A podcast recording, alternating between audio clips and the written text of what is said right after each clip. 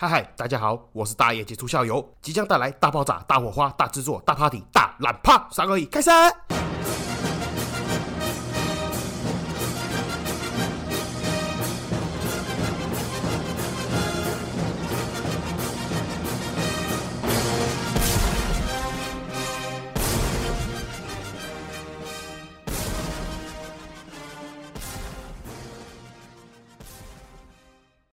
嗨嗨，这里是社会观察日记，我是大爱九下，欢迎回来。好，今天这个嘞，开头的时候先讲一下，其实这一集嘞，本来是上一集啦，上一集有听众反映，好，这个背景音乐太大声，讲话声音太小声。好，其实前几天呢就有这个听众来反映过了，但是碍于嘞之前跟我反映的那些都是包金仔，哦，都是男生，所以嘞就。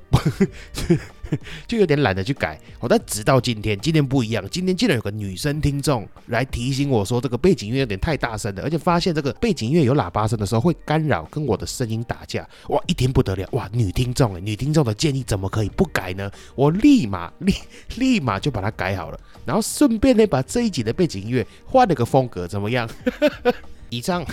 以上纯属干话哈，这个包金仔哈就是我们的男听众嘞，请不要生气好。但是上一集呢，我确实有把它改一下了，就是主要就是上一集讲过，就是那时候声音状况不太好，所以录音的声音有点小声。再加上呢，其实我跟你讲，我这个背景音乐啊，我都是每一集随便乱挑，然后手动控制这个背景音乐大声或小声。配完之后啦，我会再用这个耳机佩戴听一下。但是我发现啊，就是不同的装置，不管是手机也好，平板也好，电脑也好，甚至汽车音响，然后不同的车。车型也有差，超级莫名其妙，就是每个每个这个载体哦播放出来之后，这个效果听起来都不太一样，这个背景音乐的呈现比例、大小声都不太一样，那我也不知道到底怎么办，我只能尽量抓一下，但是我又觉得不放背景音乐好像有点太太无聊。哦，有有有点干，所以我还是就是习惯性的，我还是会放个背景音乐啦。那就以后我就尽量调小声一点。还有以后这种背景音乐的挑选上面呢，我就尽量避免这种大小号还是这种萨克斯风喇叭的声音了。只是因为我自己比较偏爱这种爵士啦，还是乡村还是嘻哈的音乐，然后就很常会有这种声音啊，我就下意识喜欢嘛，就会喜欢去挑那种音乐。那反正我以后就会尽量改啦，因为后来想想也对啦，就是这个节目不是给我自己听的嘛，是给大家听的，那我还是要尊重大家的喜。好偏向好，那在开始之前呢，我还是想跟大家聊一下哦，最近发生的大事情，我们台湾发生的大事情哦。虽然我看新闻都没有什么人想要屌，哦，龙博当的插小了。那像现在平常有在看我的 IG 啦，还是看我的 Facebook 的好朋友们、听众好朋友们，就知道我想要讲什么东西了。那之所以为什么我会那么愤慨呢？那以防呢有人不知道我到底在讲什么，我这里就先简单的叙述一下这个故事的过程。这个事情呢，约莫发生在一个多月以前。好，突然有一天，我们这个听众好朋友私讯我，是一个女性的听众。那你也知道嘛，身为一个已婚的中年男子哦，我们长得又不是特别帅，通常女生会私讯我就三种人，一种的要么就是汽车贷款，另外一种呢，要么就是那种什么股票交流资讯中心哦，要骗你去买一些你都没看过的未上市未上柜的奇奇怪怪股票。啊，第三种最多就是诈骗集团。那难得有一个女听众来私讯我，我想说哦啊，这透懂啊，这后康后康哎，结果哇，闹晒，他跟我讲说他的表弟失踪了，他是要问我说嘞，他可不可以把这个。协寻表弟的资讯放在我们这个听众的小群组里面。那当然，这种做好事的事情，我们能帮上忙是最好嘛。那我就说没关系，你尽量抛。我也顺便把这一份资料嘞截图上传在我自己的这个粉丝专业的 IG 啦、脸书，还有我私人账号的脸书跟 IG。哦，虽然平常都没什么人在看，但是我觉得至少它会是扩散式的散布这个资讯嘛。那哪怕能让一个有关联性的人看到也好。那当然，因为这个资讯呢，在我们的小群里面哈散布开来，也在我这个私人的脸书啦、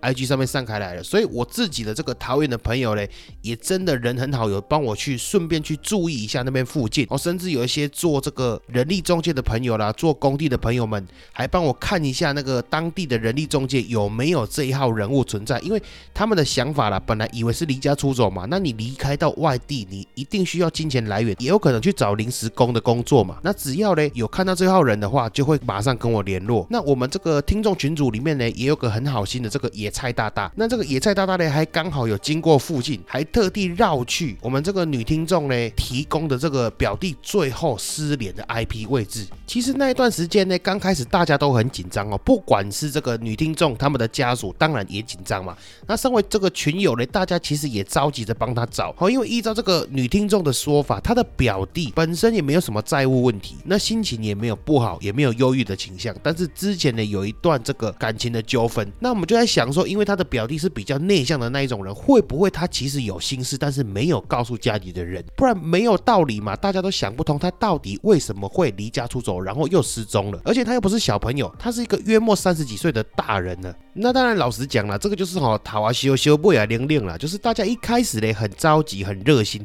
那但是呢，随着时间呢没有下落，那当然大家就有点淡忘这件事情了。那直到一个多月后呢，突然有一天，我们这个女听众呢也私讯我，跟我讲说她的表弟已经找到了，那她希望呢跟这个群主的大家讲一声。那之后呢，听她娓娓道来才知道，哦，当初大家把这个协寻的文章发出去，那当然他们家属也是很着急的四处发散这个消息嘛，那就是不知道怎么传着传着传到了北部一个淡水的老爸爸。那这个听众说呢，这个老爸爸哈联系了他的阿姨，跟他的阿姨讨论说，奇怪了，他的儿子怎么也也是消失在这个桃园的某特定 IP 位置，怎么会那么离奇，那么凑巧呢？最后经过两方家长讨论之后，老爸爸提出了他的看法，因为他发现他的儿子会之所以离家出走到这个地方，是因为一则这个求职工作的文章。那当然后面呢，就如同这个新闻所报道嘛，就是受害者家属联合起来呢，跟警方调查，才发现原来这些人都被这个诈骗集团囚禁在好桃园某处，还有另外一个窝藏据点是新北淡水的某处。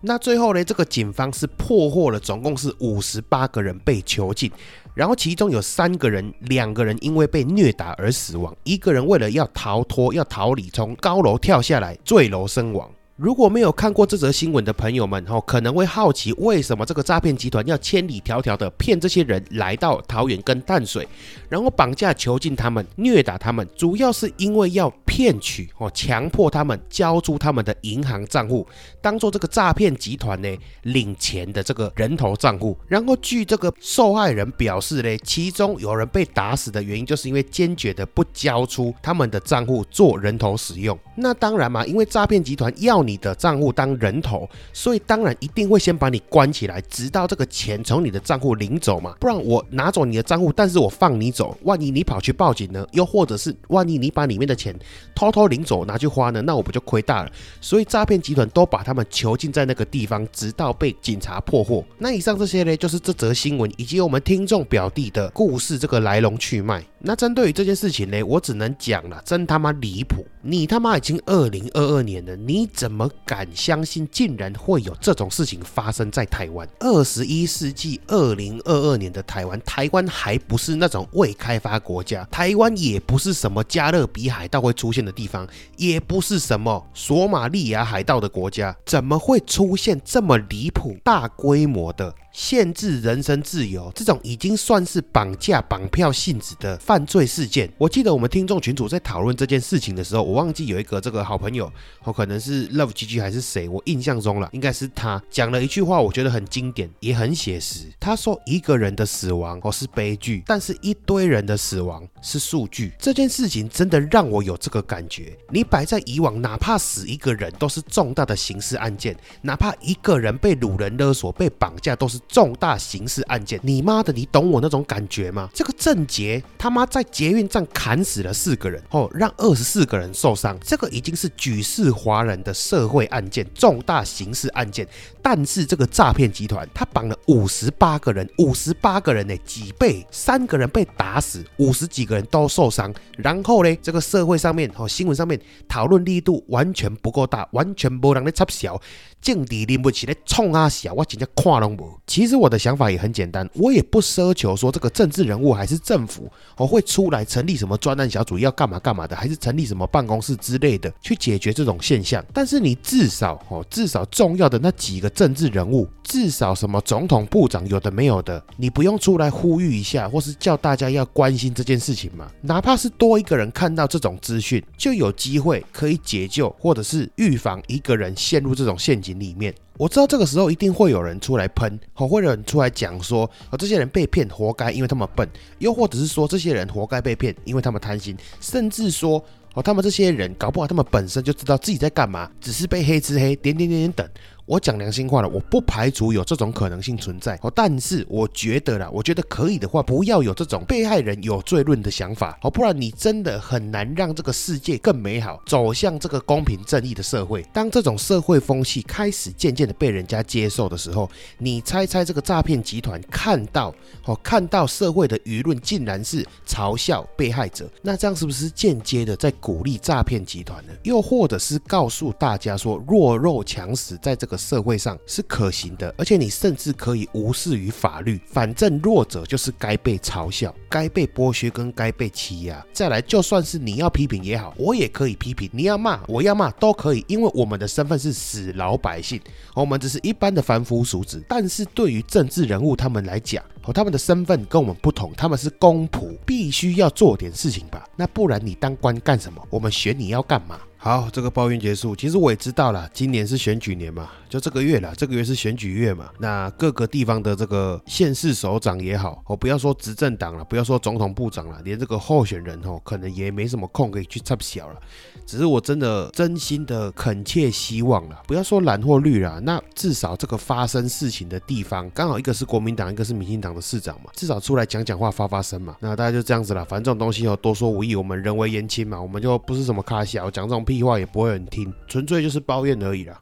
只是觉得很悲哀了，怎么会有一天台湾的治安是拿来跟柬埔寨相比？我跟柬埔寨比，看哪一个比较安全？那当然，我也不是说抹黑，还是说看不起柬埔寨。哦，只是我们必须要承认的，每个地方啦，尤其是这种开发中国家啦、已开发国家跟未开发国家，每个地方的经济也好、民众素质也好、法律的完整也好、社会资源也好，相比之下，一定会造成未开发的地方这个治安相对比较薄弱、比较差一点。那大概就这样子啦，还是要奉劝各位哦，不要去贪这种不合理的高薪资工作，然后求职的时候呢，自己千万要小心谨慎，确认、重复确认对方是不是一个合法合格。和正规的公司。不过讲到这里了，我还是额外的想要再插一个故事。可能大家有时候觉得哈，这种求职陷阱被骗的人真的很蠢。好，那我跟你讲。因为我现实生活中有些朋友呢，他本身是从事这个八大行业类的，哦，他是做经纪人的部分，他其中有一个业务呢，就是介绍台湾的女生短期、短暂的去国外打工。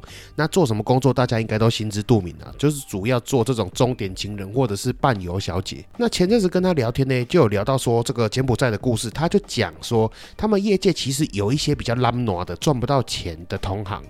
好，心人转向把女生还有一些人骗去柬埔寨，然后甚至有一些玩法哈更骚，真的是骚操作，你想都想不到。而这个诈骗集团呢，先去买了一间哈，人家这个要退休的船产中小工厂哦，人家这个老板要退休不做了，他就去把人家买下来，然后大大大的哦，开诚布公的向外宣称，他们要应聘这个储备干部哦，要栽培台湾主管外派到这个国外去当台干，然后或许你也很小心哦，你也会怕说这个外派到国外去是不是奇奇怪怪的，是不是如同电视上面所讲的这个柬埔寨诈骗？但是经过你的调查，哎，看到这间公司，哎人。人家也开了几十年合法正规经营的公司，殊不知这个公司早就被诈骗集团买去了。你就傻傻的这样子去应聘，然后因为本来在卖给诈骗集团之前哦，人家当然是个合法经营的正规公司嘛，所以在还没有停工的情况之下，生产线还是照常的在生产嘛。所以你到公司报道之后，你看到这个公司的流水线、生产线真的有在动作，你也放下你的戒心。那公司也煞有其事的，还给你弄一个职前干部训练，顺便再给你个教战手册，要你熟读，甚至要考试。一个月之后，你跟你的阿呆同梯，哈，欢欣鼓舞的坐上飞机，抵达了这个目的地之后，下车坐上了公司的接驳车。结果目的地一到一看，我靠腰，柬埔寨诈骗园区，恭喜你直接变成猪仔。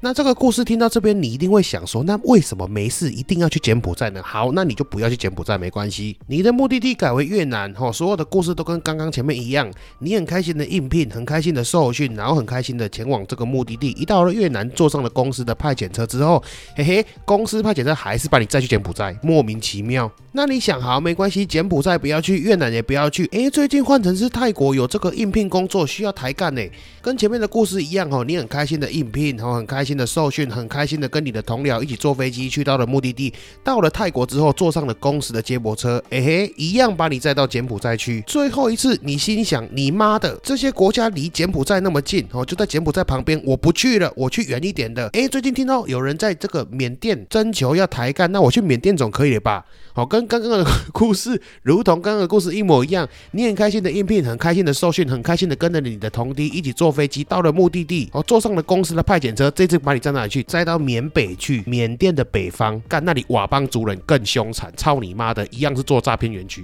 最后一次你被人道组织救回台湾，你心里想，你受不了了，你再也受不了，怎么整个东南亚都在做诈骗的？哦，你再也不相信东南亚人了。结果这时候你又看到一个哦应聘资讯，诶。这次有塞浦路斯在应征台干呢，哇操，欧洲诶，稳了吧？结果一去，操你妈的，如同刚刚的故事一样，你很开心的应聘，你很开心的受训，你很开心的跟同僚坐飞机到欧洲塞浦路斯，高级呀！结果一下飞机，哇操，又是诈骗园区，你又被绑去当猪仔，你已经崩溃了，你已经受不了，你觉得哪里全世界哪里都是诈骗集团，你再也不愿意出国了，还是我们台湾好？台湾是宝岛，台湾就是乌托邦，台湾真善美，台湾人人情味真浓。结果最后一次你去桃园工厂上班，我操，还是诈骗集团，你！妈的！我的意思就是这样子啊，你去东南亚当台干，哦，结果被诈骗集团抓去当猪仔。那你心里一想，你不要去东南亚，你去欧洲，结果去欧洲还是被诈骗集团抓去当猪仔。那你连出国都不出了，你在台湾找工作就干你妈的，还是诈骗集团把你抓去当猪仔。那从一开始的高薪诈骗，到最后一次这个桃园的这个诈骗集团抓去当猪仔。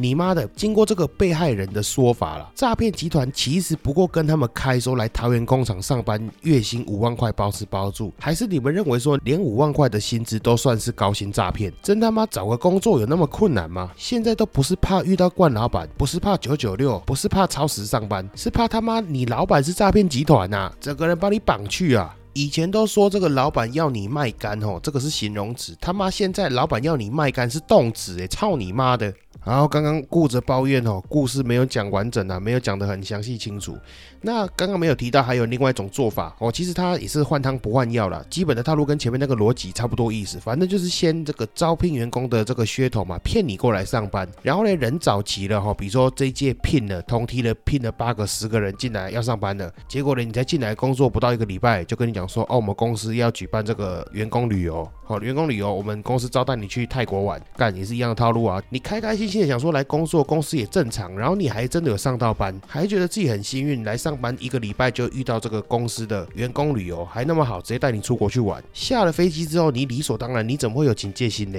看到这个旅游公司派来的游览车，你就上车了。干在你再到哪里去，你也不知道啊。那至于我讲到这里了，我突然想到一个东西要补充了，一定会有人想说，怎么可能这个诈骗集团为了骗人，哦大费周章的去弄一间公司，还要实体经营？我说真的啦，会有这种想法的绝大多数一定是还没有出社会，又或者说你的工作是属于公职人员，哦你没有实际去跑过这个公司的营运，你不晓得。哦这个绝大多数的情况之下，你要把黑钱洗成白钱，把这个账面上不曾存在的钱，under table 的钱放到银行账户里面，你就是需要一个实体的产业才可以做一些。手脚，那当然这种东西呢不适合在节目上面讲，我就稍微提一下就好。哦，你想想看，你有一笔钱，你要想办法把它合法的弄进银行，怎么办呢？那是不是找一个生意，然后莫名其妙把这笔钱塞到你这个生意里面，做成合法账，然后再经过报税的程序，然后就合法的入到你的户头里面了。那经过两轮、三轮，公司 A 配公司 B，钱包公司、空壳公司转来转去的，这个钱的来源你还找得到吗？就算是可以，应该也很困难。钱已经很合法的，有缴过税的，进入到你的个人户头里面的，这就是为什么诈骗集团也是需要一间空壳公司，又或者是一个实体产业来去经营的原因。那大概是这样子啦。剩下这个什么洗钱啊，还是什么逃漏税啊、地下汇兑之类的，我这种东西我也不太敢在这个节目上面讲。那看一看这个时间也晚了，本来是讲说开头要讲把妹的东西，怎么讲到后来变他妈诈骗集团跟这个地下汇兑走私换钱的事情了？但也不管，反正我。录一录已经有一二十分钟，那我就先发了，不然这个这一集嘞实在是拖太久。我接下来又要去台南玩三天，我怕我再拖下去嘞，这个节目呢不知道到底什么时候可以更新啊。那还是要先跟大家拍谁啦，主要是最近真的是太忙了，大家有在看我 IG 就知道说这个客人每天都很夸张的数量了，主要是因为这一两个月嘞结婚的旺季，还蛮多人办结婚的。那关于这方面呢结婚的东西习俗啦，或者是说我们结婚跟我们店里面的生态有什么样的互动影响、连接之类的，有空可以再再讲一集。那大概是这个样子哈。拍子真的是最近比较忙了，再加上我老婆也第三胎嘛，然后忙着忙着，我的生意状况好像也不是太好。大概听到我这几集这一两集啦，生意状况都很差，人都是属于比较虚弱这种状态。那像刚刚这样大吼大叫，力气宣泄完之后，整个人就软趴趴的，讲话就开始无力了。